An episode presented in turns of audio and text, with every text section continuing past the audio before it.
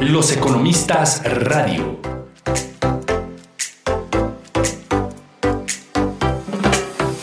El semanario económico y financiero del Tecnológico de Monterrey, Campus Santa Fe.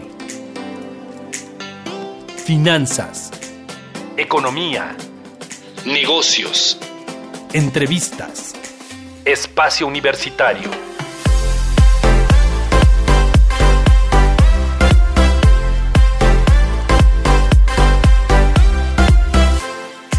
Los Economistas Radio.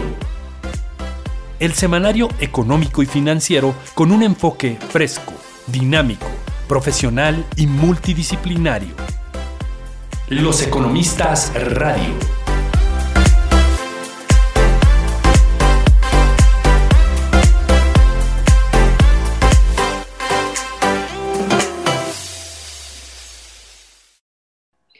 Bienvenidos al inicio de nuestra octava temporada de Los Economistas, el semanario económico y financiero del Tecnológico de Monterrey, Campus Santa Fe, después de cuatro años al aire y gracias al esfuerzo de un gran equipo de trabajo, pero sobre todo a su preferencia. Hoy es 24 de febrero de 2021 y gracias a la tecnología podemos transmitir desde varios puntos del área metropolitana de la Ciudad de México para toda nuestra comunidad universitaria, inversionistas y nuestro público en general. Y como ustedes ya saben, temporada nueva, integrantes nuevos, por lo que es para mí un gusto que esté con nosotros Alexa García. ¿Cómo estás, Alexa? Hola Ana, hola a todos. Espero todos se encuentren muy bien. Muchas gracias, Alexa. También le damos la bienvenida a Lisette. ¿Cómo estás, Lisette? Hola Ana, muy bien y pues muy contenta de la entrevista que vamos a tener el día de hoy y también recordarles a los que nos están escuchando que nos pueden mandar sus dudas y comentarios al mail que ya tenemos que es loseconomistastech.gmail.com. Muchas gracias, Lizeth. Claro que sí. Y también tenemos a Daniel Salazar. ¿Cómo estás, Daniel? Hola, Ana. Muy bien, gracias. Eh, muy a gusto de estar aquí y aprovecho también para comentarle a toda nuestra audiencia que pueden escuchar nuestro podcast en Spotify. Gracias, Daniel. Y por último, saludamos a Renata Navarro. ¿Cómo estás, Renata? Hola, Ana. Hola a todos los que están aquí el día de hoy. Eh, aprovecho también para invitarlos a seguir nuestro streaming live eh, a través de nuestra plataforma de YouTube y pues que disfruten este nuevo episodio. Muchas gracias y pues me da mucha emoción decirles que tenemos un invitado muy especial que es muy apreciado por toda nuestra audiencia y, un gran amigo de este programa. Tenemos a José González, Managing Partner en GCG Advisors. Eh, José González es socio director de GCG Advisors con más de 25 años de experiencia en finanzas corporativas y análisis de mercados. Eh, siga, siga, perdón. Uh, eh, y en el pasado ha sido Managing Director en LW Management, Director de Finanzas Corporativas en Credit Lowney Securities en Nueva York y director de Equity Research en renta variable y estrategia de mercados para Latinoamérica en Credit Lyonnais Securities Asia. Y también, pues, José González cuenta con una licenciatura en Ciencias de la Comunicación por parte de la Universidad de Lima en Perú y tiene un máster en International Affairs de Colum por parte de la Universidad de Columbia en Nueva York y ha realizado diferentes estudios de doctorado en sociología en la Universidad de California en Berkeley. José, bienvenido. Sabes que este es tu espacio. Agradecemos mucho tu presencia y valoramos mucho tu análisis y tu tiempo. Eh, mil gracias, Ana Luisa. Encantado de estar en el programa. Gracias, Lisette. Un placer estar nuevamente con ustedes. Muchas gracias y pues también tenemos el día de hoy a Pablo López Arabia, profesor de la Escuela de Ciencias Sociales y Gobierno del Tecnológico de Monterrey Campus Santa Fe. Y pues dentro de esta nueva temporada tenemos un espacio editorial y creo que es muy importante recordar que nos encontramos a un año del primer caso de coronavirus en México. Y pues Pablo, tú que has hecho análisis muy específicos y puntuales sobre esto, ¿qué nos podrás comentar un poco después de este largo año que hemos pasado? Pues fíjate que para primero agradecerle a José que nos eh, acompañe en este nuestro primer programa de esta octava temporada y simplemente reflexionar, digamos, para darle cabida ya a nuestra entrevista, una pequeño ed editorial, comenzar de que eh, a finales de febrero estaremos cumpliendo un primer, el primer año en que se dan precisamente pues el primer contagio del SARS-CoV-2 en México y creo que es un buen momento para reflexionar de los impactos económicos de la pandemia en nuestro país. Eh, sin duda el confinamiento ha provocado el cierre de pequeños y medianos negocios, así como el despido de trabajadores en casi todos los sectores, particularmente el turístico, restaurantero, de servicios en general, y pues los riesgos de quiebra para los negocios persisten, así como la dificultad de encontrar un empleo. Eh, la crisis, sin duda, Ana, ha tenido un impacto eh, pues en, la economía familiar. Hemos tenido un récord de retiros por desempleo en las AFORES y también los, los conacionales han mandado pues una gran cantidad de recursos hacia sus familiares en México. El año pasado tuvimos casi 40 mil millones de dólares por remesas y las familias registran pues menores ingresos, esa es la realidad, han reducido su capacidad de ahorro, han gastado precisamente lo que habían acumulado en el pasado y también eh, pues tenemos choques de oferta y cambios en los patrones de consumo que están afectando la inflación y sin duda la inversión pública y privada ha perdido dinamismo afectando precisamente el crecimiento de la actividad económica. La crisis sanitaria ha generado también una pérdida en el capital humano ante el ausentismo y la brecha digital que ha excluido a muchos estudiantes de seguir con su preparación. Nosotros tenemos la fortuna de contar pues con la tecnología que nos permite estar aquí con toda nuestra audiencia, pero es un desafío precisamente el tema tecnológico para el común de la audiencia. Eh, la recuperación económica sin duda será gradual eh, y complicada en un entorno donde podríamos tener episodios de volatilidad en los mercados ante los riesgos de incremento en la morosidad en el pago de créditos y una eventual reducción en la calificación soberana de México, dada su debilidad fiscal. Sin duda, la política monetaria eh, con los recortes de tasas de interés ha sido el apoyo fundamental para la economía. No sé si esto será suficiente, ya veremos. Y creo que el mayor costo para la sociedad es la pérdida de más de 180 mil mexicanos a manos del coronavirus. Eh, sin duda, eh, debemos de sensibilizarnos que la salud es la condición necesaria para una recuperación económica, Ana, y creo que precisamente en esos elementos de discutir la estabilidad económica, pues qué mejor que discutir con nuestro invitado del día de hoy, José González, pues precisamente un episodio que ha preocupado un poquito de qué es lo que puede generar esta famosa rebelión de los pequeños inversionistas que ocurrió eh, con el caso de GameStop.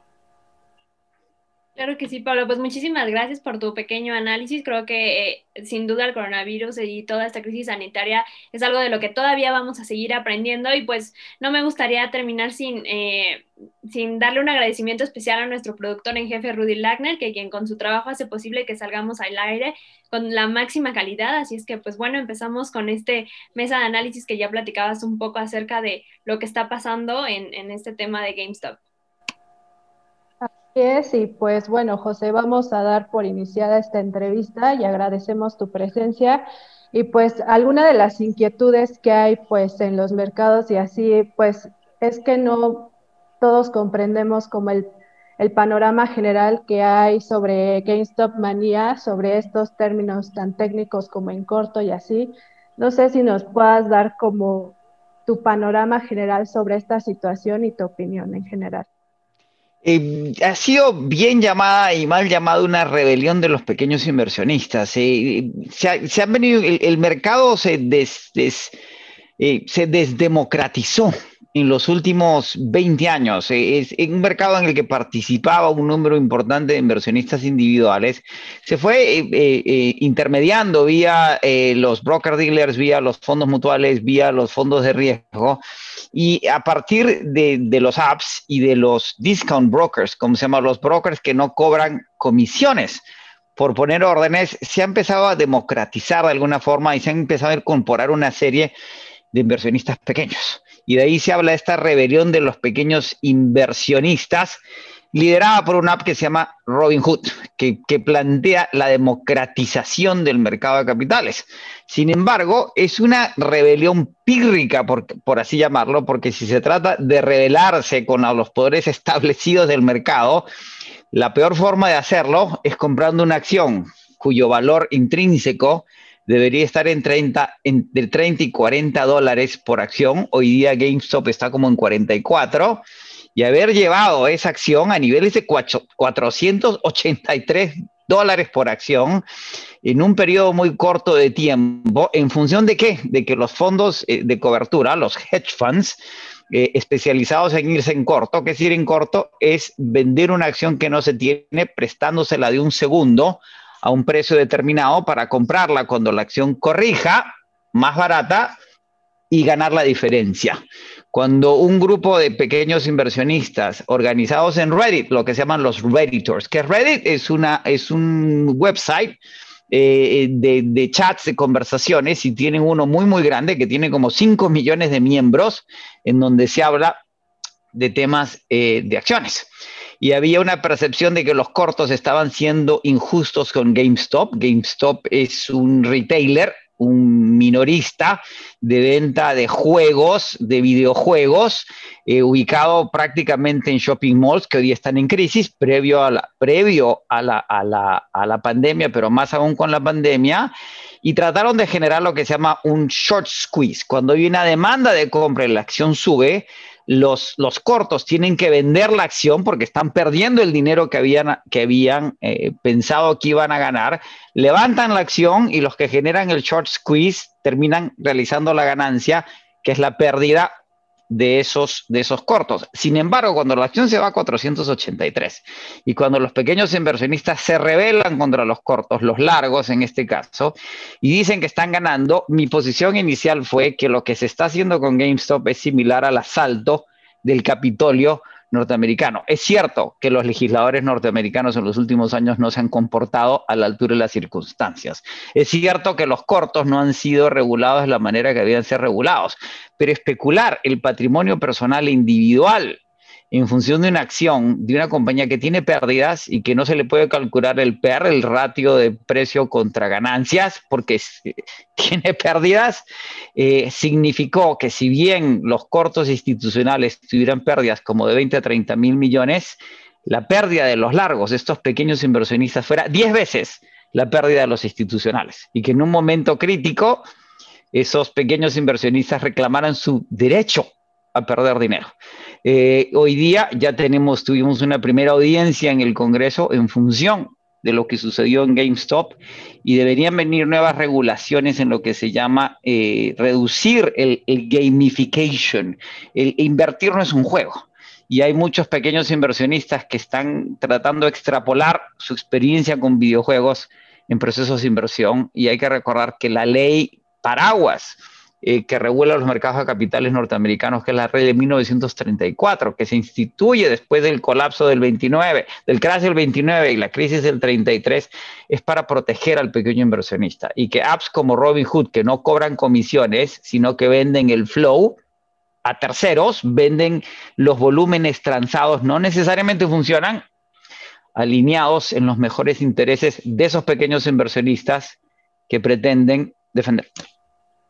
Sí, fíjate, José, creo que esto que dices es clave. Muchas personas lo ven como un juego y es muy interesante esta visión y, y nos gustaría que nos compartieras qué lecciones podemos aprender de este evento y sobre todo, bueno, en, en México, nuestro país, que los inversionistas mexicanos cada vez son más en plataformas electrónicas. Entonces, es importante que nuestra audiencia sepa de los cuidados y también las consecuencias que se pueden tener al tratarse de temas financieros y, y pues no sí tenerles el respeto que se debe y el cuidado, porque pues no, no, no es un juego como tú mencionabas, ¿no? Hay una diferencia fundamental entre especular e invertir. Cuando uno va a un casino, uno especula. Cuando yo tiro un dado al aire, tengo un sexto de posibilidades que me salga el 6. Estoy especulando. Cuando tiro una moneda es 50-50. ¿sí? Eh, cuando alguien idea disculpen los anglicanismos, pero no hay traducciones específicas, está especulando que, que, las acciones van a ser una u otra cosa en un lapso de, muy corto de tiempo. El proceso de inversión es siempre un proceso de cálculo de riesgo contra retorno, de costo contra oportunidad y es un proceso en el cual uno arriesga el patrimonio propio o el de terceros. De ahí que el proceso de invertir sea siempre un proceso que requiere de educación, administración y manejo de información. Recordemos que cuando usted compra o vende una acción, ese es el acto final de un proceso que pasa por un proceso de informarse. E, en un momento dado, cuando una compañía tiene pérdidas como GameStop, es imposible calcular el PI, el PER pero alguien hizo el ejercicio de calcular el PER eh, de GameStop a 483 dólares. Y como las ganancias eran negativas, pero vamos a hacer el, el ejercicio, daba que el, PER era negativo 1.200 veces. ¿Eso qué significa? Que si la compañía repartiera todos sus dividendos anuales como ganancias, me tomaría menos 1.200 años recuperar mi inversión. ¿Y eso qué significa? Yo que tengo 60 años, digamos que voy a vivir 30 años más, eh, me tendría que haber nacido 1170 años antes para recuperar mi inversión. ¿sí? Cuando uno entiende eso, haber reclamado el derecho a perder dinero y comprar la acción a 483 cuando los especuladores en los propios Redditors decían que la acción iba a llegar a 800, eh, no tiene sentido. Y recordemos que 2 más 2 es 4, a pesar de que parezca 5. Y cuando algo es muy bueno para ser verdad, no es verdad. Sí, y en eso comparto tu idea, José, porque yo creo que en realidad estos eh, pequeños inversionistas en realidad hicieron una apuesta y la apuesta le salió bien, porque eh, creo que se alinearon, se alinearon varias cosas. Una tiene que ver la alta liquidez, yo creo que también el momento tecnológico, las redes sociales, eh, el momento preciso precisamente para coordinar una acción como la que ocurrió, pero es difícil que se vuelvan a alinear todos esos factores para poder tener un rally. Tan es así que ese, ese rally fue una apuesta precisamente a saber que esos eh, recursos no eran una inversión, era una apuesta de un juego de suma cero, o ganaban todo o lo perdían todo. y en ese sentido creo que me gustaría reflexionar eh, solamente un, elemento más.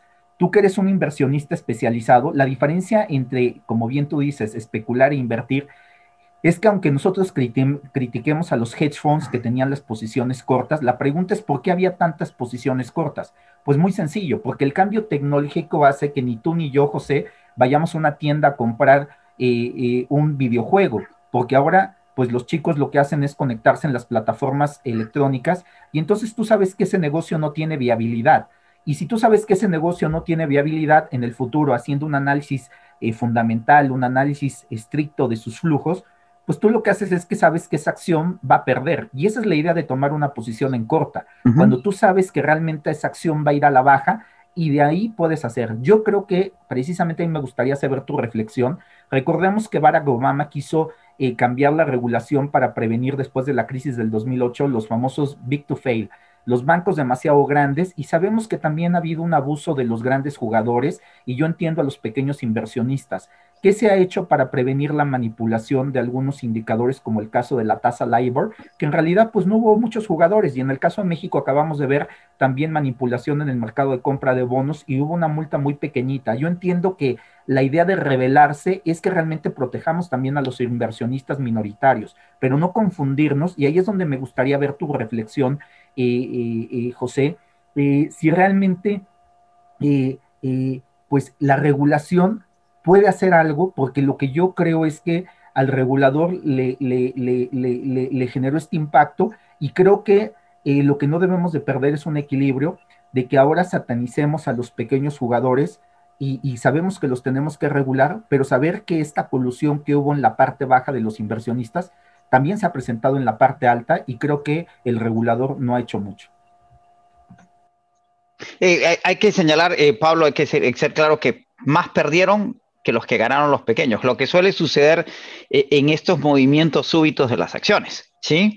Lo que pasa es que como, como las inversiones eran pequeñas y fragmentadas, la pérdida es individual y en, y en cada caso, y queda claro hoy día en las investigaciones que se están haciendo y van a continuar, que detrás de esos pequeños redditors había fondos institucionales que alentaron la especulación para ellos ganar mucho más dinero. ¿sí? El, el caso siempre es más complejo eh, de lo que parece. Y si bien se había criticado mucho en el pasado la actitud de los fondos institucionales, los fondos de cobertura en corto y la ausencia de una regulación efectiva que los obligara a ciertas reglas de juego, a cierta transparencia, que no se aplicó, entre otras cosas, porque durante la administración Obama se implementaron ciertas regulaciones que protegen a los consumidores particularmente, cosa que, administró como asesora Elizabeth Warren, hoy senadora, involucrada en estas nuevas eh, iniciativas del Congreso para para reactivar regulaciones. Aquí no hay que cambiar la ley del 34, que, bajo esa ley paraguas, eh, eh, que es la ley fundamental del mercado de valores norteamericanos, existen los instrumentos para proteger a los pequeños inversionistas y no restablecer reglas de juego más con nuevas tecnologías, nuevos jugadores que no existían en el pasado es cierto que la rebelión de los pequeños, eh, además, eh, genera en base a toda esta información que manejamos vía la web, reduce eh, la simetría en la información que tendría que favorecer a los, a los inversionistas institucionales vis a vis, los pequeños. Pero hay que poner un poco de orden en, esta anarquía que representó la acción de GameStop en donde mucha gente ha perdido dinero en cantidades en cantidades que son individualmente importantes y en donde de nuevos jugadores como Robin Hood que, desconocen, que no tienen una experiencia clara de qué es lo, que es lidiar con el mercado, más que tienen eh, intereses subalternos. Y creo que ahora viene una nueva regulación en ese sentido, como la que vimos en el crédito al consumo después de la crisis del 2008-2009, en donde hay cada vez más transparencia de cara a lo que implica firmar un acuerdo con un banco o con una institución que va a intermediar o va a manejar o me va a asistir en cómo manejar eh, aquellos dineros en, los que yo estoy arriesgando y o invirtiendo parte de mi patrimonio eh, desde distintas motivaciones.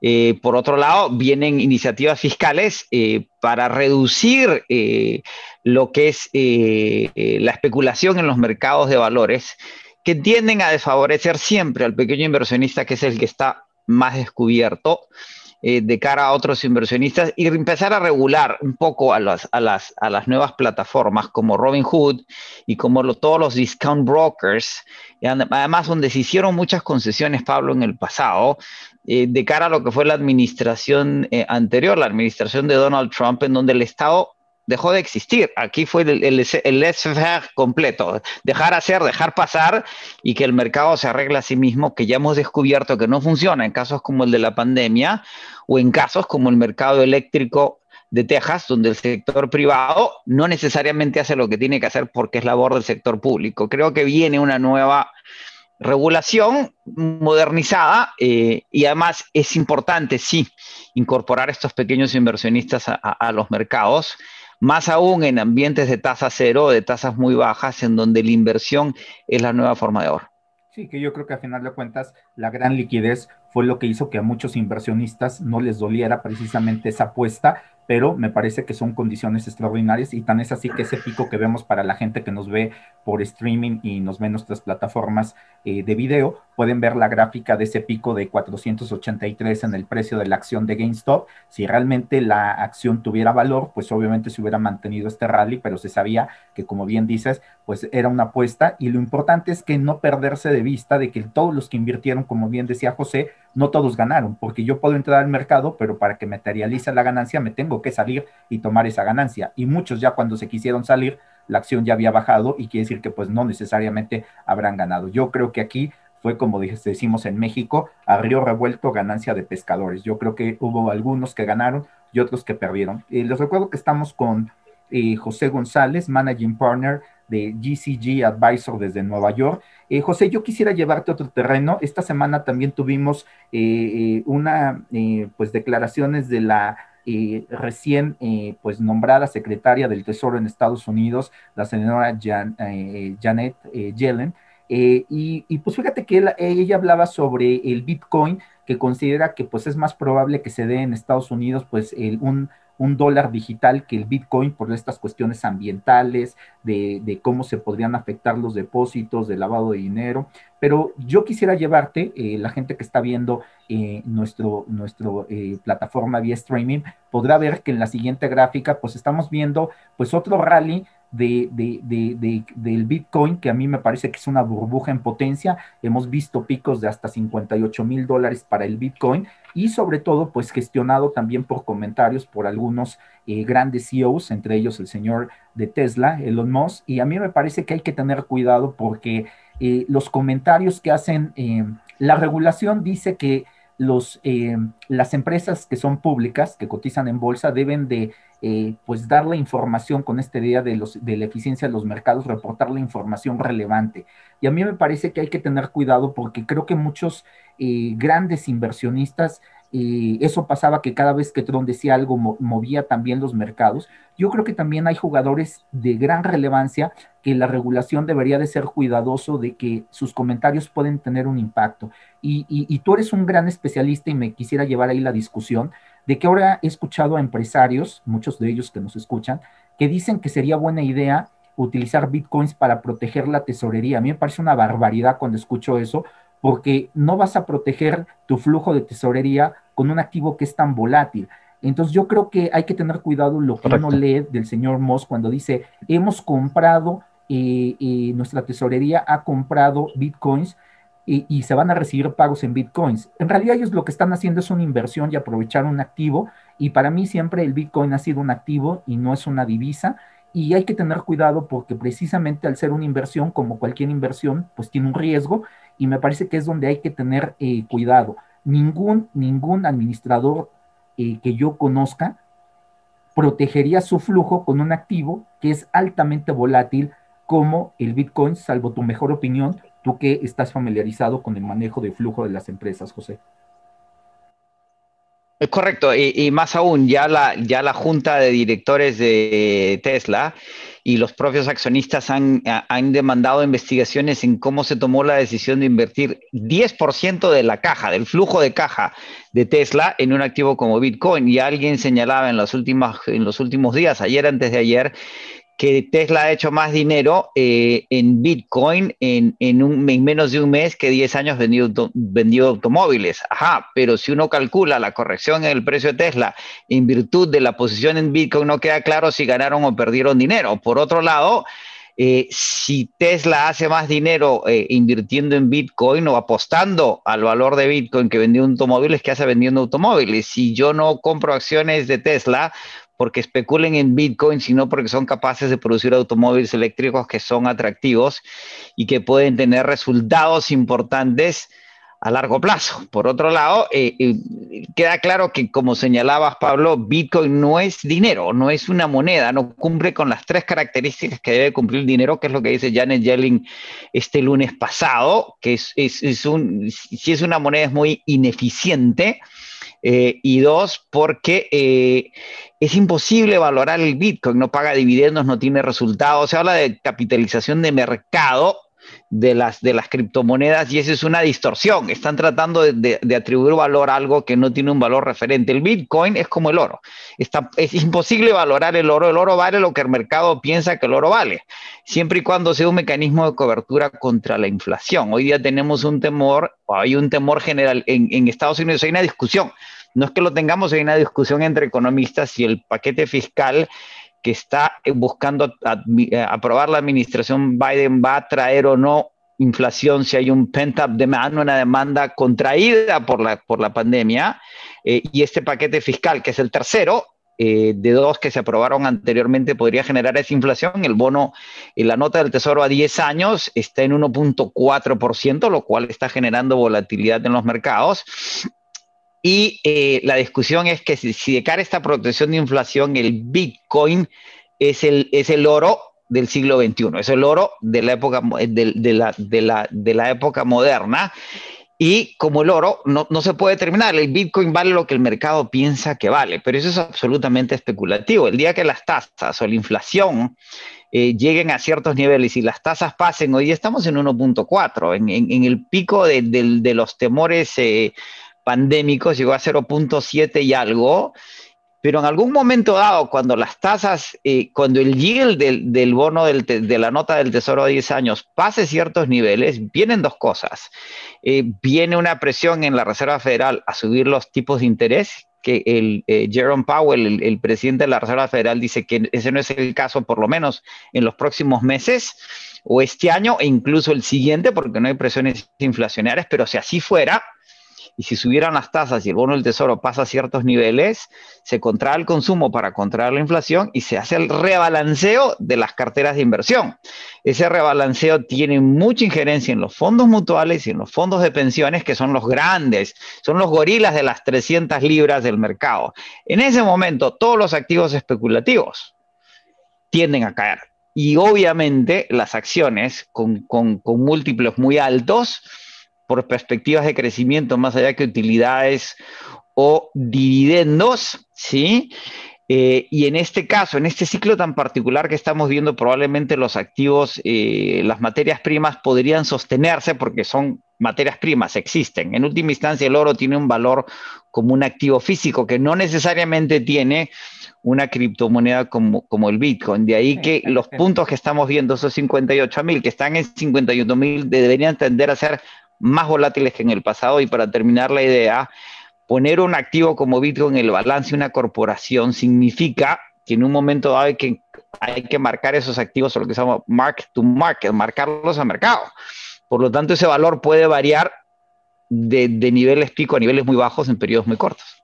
Y yo, y yo diría que complementaría tu idea, José, que precisamente el hecho de que los bitcoins sean limitados y estén en muy pocas manos, pues hace que precisamente intrínsecamente ese activo tenga mucha volatilidad y que no tiene valor intrínseco, a diferencia de que sí tiene el oro, y, yo creo que es muy importante tener eso. Y fíjate que yo quisiera terminar nuestra charla, José, llevándote precisamente al tema que le acabas de dar el clavo, que es la preocupación que tiene el mercado con el empinamiento que, acaba de tener el US Treasury. En realidad a algunos les ha preocupado de que si medimos, en nuestra gráfica pueden ver que si medimos de diciembre al día de hoy, más o menos eh, el movimiento ha sido de 40 puntos base y muchos advierten que pues lo que está, lo que está paraiciando la, la, la, curva de rendimiento y particularmente el bono a 10 años en Estados Unidos es mayor inflación y que la economía se va a recuperar. Yo quisiera ahí saber tu opinión porque a mí no me queda muy claro esta idea. Yo te diría que creo que el mercado tiene que aprender una nueva lectura. Esa es mi opinión y mi reflexión, eh, José, pero me gustaría escuchar la tuya, que es, eh, yo no sé si el paquete va a ser de 9 ah, de 1.9 trillones o menos, pero yo sí te quiero decir que si pensamos que las economías que más contribuyen regionalmente al crecimiento de Estados Unidos, que es California, que es el caso de Texas, que es el caso de Nueva York, es decir, eh, pues son economías que están teniendo problemas. Texas con el problema eléctrico y con eh, las heladas que tuvieron y con la generación eh, eléctrica y, de combustibles. Tenemos el caso de la pandemia que le ha pegado muy duro a California y a Nueva York. Yo no estoy seguro si la economía ya se está recuperando y vamos a ver más inflación. Yo creo que es natural que la apertura genere más inflación, pero es donde creo que hay que la mayor preocupación de mi lado es una corrección de los mercados cuando los analistas se den cuenta que están exagerando potenciales movimientos a la alza. Algunos ya avisoran que hasta la Fed podría adelantar algunos ajustes en su tasa, me parece muy prematuro. Y la conclusión final, para darte la palabra, eh, eh, José, es que yo creo que hay una lectura equivocada del mercado. Se nos olvida que la Fed hizo un cambio en su view de largo plazo de cuáles son los estándares que va a tomar y que la Fed ha dicho que va a permitir que la inflación se vaya un poquito más allá porque ahora va a tomar el promedio más allá de ese 2% puntual. Y si pensamos que ahorita tenemos un choque por parte de las materias primas, particularmente por la temporada estacional y por estas cuestiones de las heladas en el precio del petróleo, además de que está influido por la OPEP Plus este acuerdo, a mí me parece que ese choque de inflación que tenemos por la parte no subyacente nos está contaminando el análisis, pero yo creo que sí es prematuro y más bien yo asocio que ese, ese, ese incremento de la pendiente pues realmente refleja más bien pues eh, desde mi punto de vista riesgos que hay implícitos en la economía americana de que se ve que la transición hacia los proyectos de Biden no será fácil, sobre todo en una sociedad que está muy dividida, a pesar de que pues nos digan que hay mayoría en las cámaras, pues creo que llevar a cabo los proyectos del señor Biden eh, será complicado. Y un ejemplo es que el paquete fiscal lo estamos platicando desde el año pasado y no sale, José. Es, correcto. Eh, recordemos que este paquete fiscal podría aprobarse por un proceso de reconciliación. Hay, mayoría en la Cámara de Representantes para aprobarlo y en el Senado estamos 50, 50, 50 más uno.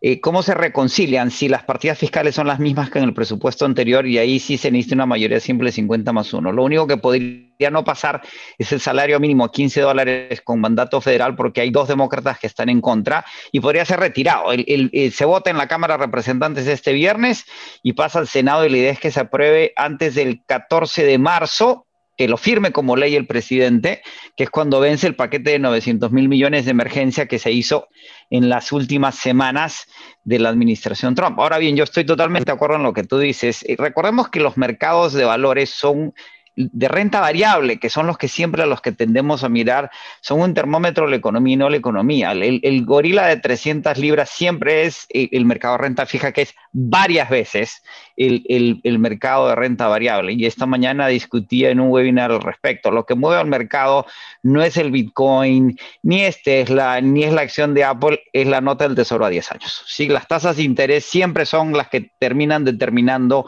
los movimientos importantes. Y ahí que nos indica esta tasa, y estoy de acuerdo contigo, la lectura del mercado de una potencial inflación o del impacto inflacionario del paquete fiscal se está adelantando a los hechos. La inflación en Estados Unidos sigue siendo muy... Eh, eh, contraída por la ausencia de demanda. Recordemos que el desempleo abierto en los Estados Unidos hoy es del 7,55% de la población económicamente activa, que son como 150 millones de personas, cuando históricamente es 5,77 después de la Segunda Guerra Mundial a la fecha. Pero a eso hay que aumentar el ratio de, participación que está por los 66% más menos, más el desempleo estructural, con lo cual estamos hablando como de 10, 13 millones de desempleados, más o menos el 10% de la población económicamente activa, y tenemos 18 millones de personas que están recibiendo asistencia de desempleo. Eh, si calculamos tres dependientes por cada personas sin empleo, estamos hablando que el 12% de la población norteamericana tiene serios problemas económicos y eso afecta más o menos a la mitad de la población. Entonces, ¿qué tenemos en Estados Unidos en pandemia? La mitad de la población está bien, la otra mitad no está bien. Y creo que la urgencia de la administración Biden es asistir a esa mitad de la población que no está bien, que no va a estar bien. Cada ola epidémica tiene una consecuencia económica que tiende a quedarse en la economía y creo que la urgencia de Janet Yellen es, es, y del presidente es atender a, esa, a, ese, a ese sector de la población bajo la experiencia del 33. Recordemos que Janet Yellen es una economista especializada en la depresión económica y en temas laborales. Y en la discusión en la que entran eh, Larry Summers y Oliver Blanchard, el ex secretario del Tesoro, el ex jefe eh, de, económico del Fondo Monetario Internacional que critiquen el paquete como muy grande y que puede ser inflacionario. Eh, hoy día eh, el, ex economista en jefe Morgan Stanley habla que el pent-up demand, la demanda contraria, no se va a reactivar. Y en esa discusión están los mercados. Y creo como tú que, que el mercado se está adelantando en una situación que no es inmediata, que la recuperación económica de los Estados Unidos va a tomar tiempo. El Fondo Monetario Internacional ya lo decía, que la recuperación depende de las asistencias fiscales y la vacunación. Los cuellos de botella logísticos de las vacunas son cada vez más obvios. Ya hemos postergado en los Estados Unidos. El doctor Fauci ha dicho que ya no, la, vacuna no va a ser de disponibilidad universal en abril, sino probablemente hacia julio, septiembre, que vamos a volver a la normalidad en diciembre Ergo, la plena recuperación norteamericana probablemente no sea hasta el próximo año, con lo cual eh, el paquete fiscal sí tendría un espacio sin generar esa inflación eh, que el mercado pretendiera tener a la vista. Ahora, no podemos ignorar que la tasa está hoy en 1.40 y, si bien ha subido, como dices, 40 puntos básicos eh, desde, desde ese 0.94, ha subido 70 puntos básicos desde, eh, desde su punto más bajo. Y en cierto momento, la renta fija va a traer inversiones de, renta variable que está a valoraciones pico y los mercados van a hacer lo que tienen que hacer. Eh, y hay que calcular ambos espacios y ambos tiempos con mucho cuidado, con mucha precisión, con mucha, eh, con un cálculo del riesgo retorno muy claros tomando en cuenta además que la pandemia sigue en evolución. Los, los epidemiólogos dicen que las nuevas variantes y las nuevas mutaciones, que no son cepas, eh, podrían generar una tercera ola que acaso fuera más seria que la segunda ola que, estamos superando. Eh, por lo tanto, eso también va a influenciar en, estos, en estas dinámicas económicas, financieras eh, y de decisión en inversión de activos que estamos viendo. Pues José, como siempre, fascinante tu análisis y creo que yo nada más le diría a la audiencia que hay que tener cuidado que eh, es, ese empeñamiento que tiene la curva, recordemos que las tasas de interés deberían de reflejar los diferentes riesgos más, la, más, más, más un premio. eh, y nosotros estamos pensando que todo ese empinamiento se debe fundamentalmente a la inflación y estamos olvidando que hay otros riesgos eh, que, están reflejados en esa, en, esa tasa. Y uno de esos riesgos puede estar algo que la economía norteamericana eh, no ha resuelto y que seguramente te convocaremos en otro momento para platicar, es del creciente déficit fiscal que sigue teniendo Estados Unidos, el déficit comercial, los famosos déficits gemelos, y que esto pues es una preocupación para un dólar más débil y que eso podría verse reflejado también en el empinamiento del US Treasury. Así que yo creo que es multifactorial y hay que tener mm. cuidado de no sumarle todo a la inflación.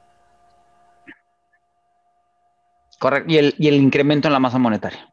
Y esa parte, fíjate que es un tema que no le hemos dado mucho eh, seguimiento, pero eh, es un tema que la pandemia ha hecho que la gran cantidad de liquidez que hay, pero también el gran uso de efectivo de la gente, porque ha habido una desacumulación de ahorros que pues hace que haya más liquidez en el mercado. Pues si yo tengo, no tengo trabajo, pues tengo que sacar. Y entonces, pues este cantidad de dinero que hay en circulación, pues también debería ser un reflejo. Sé que muchos dirían que pues eh, eso solamente se da cuando los supuestos de esa famosa eh, ecuación cuantitativa del dinero solamente se da cuando hay pleno empleo. Pero no olvidemos que ahorita hay una distorsión del mercado, que tenemos un pleno empleo artificial, porque como tenemos un choque de oferta, puede ser que la curva está rígida y nos está generando presiones inflacionarias a pesar de que tenemos desempleo. Es decir, es un tema interesante a, platicar. Sí, porque, es, es, una inflación y creo que la, discusión, hay que leer el último paper que acaba de sacar Blanchard al respecto, que, es interesante metodológicamente hablando.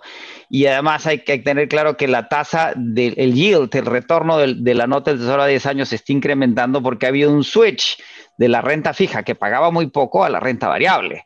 Pero cuando el, balance favorezca lo inverso, el dinero va a regresar a la renta variable por una decisión sencillamente de riesgo-retorno. ¿Sí? Y el mercado va a corregir. Y el mercado de, de, renta variable no termina de despegar porque ya no puede despegar. Estamos hablando de múltiplos a niveles históricos muy altos con una economía que no termina de recuperarse. Y hay que agregar a eso, Pablo, un último elemento que es el ahorro como proporción del ingreso disponible. Pasó de 5% antes de la pandemia a 25%, pero ahorran los que pueden y no, los que no pueden. Yo creo que hay que escuchar a Janet Yellen y a, la, administración Biden desde la perspectiva de la economía real, de aquellos que tienen necesidades eh, que hay que atender porque el, país además es como, son, son como dos países, y el problema, eh, lo, que, lo que el Economist llamaba la economía el 90% en un sistema dependiente del consumo y el capitalismo no funciona, porque en el 10% está el retorno,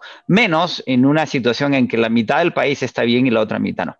Sí, yo diría que para cerrar, eh, José, el nombre del juego se llama cautela. Hay que tener cautela, hay que tener cuidado, sobre todo cuando ya empezamos a ver la conexión entre los mercados financieros y una potencial corrección, los impactos que pudiera tener en la economía real, que a final de cuentas es lo más importante, es decir, eh, pues lo que nos llevamos eh, cualquier persona a la casa para el bienestar, pues es lo, más importante. Pues él fue José González. José, pues como siempre, bienvenido. Eh, muchas gracias por acompañarnos en este nuestro primer programa de esta octava temporada, cuatro al años al aire, y pues qué mejor que festejarlo contigo. Felicitaciones, un placer, encantado siempre. Muchas gracias. Él fue José González, Managing Partner de GCG Advisor desde Nueva York. Muchas gracias y seguimos con nuestro programa. Gracias, José, y hasta muy pronto.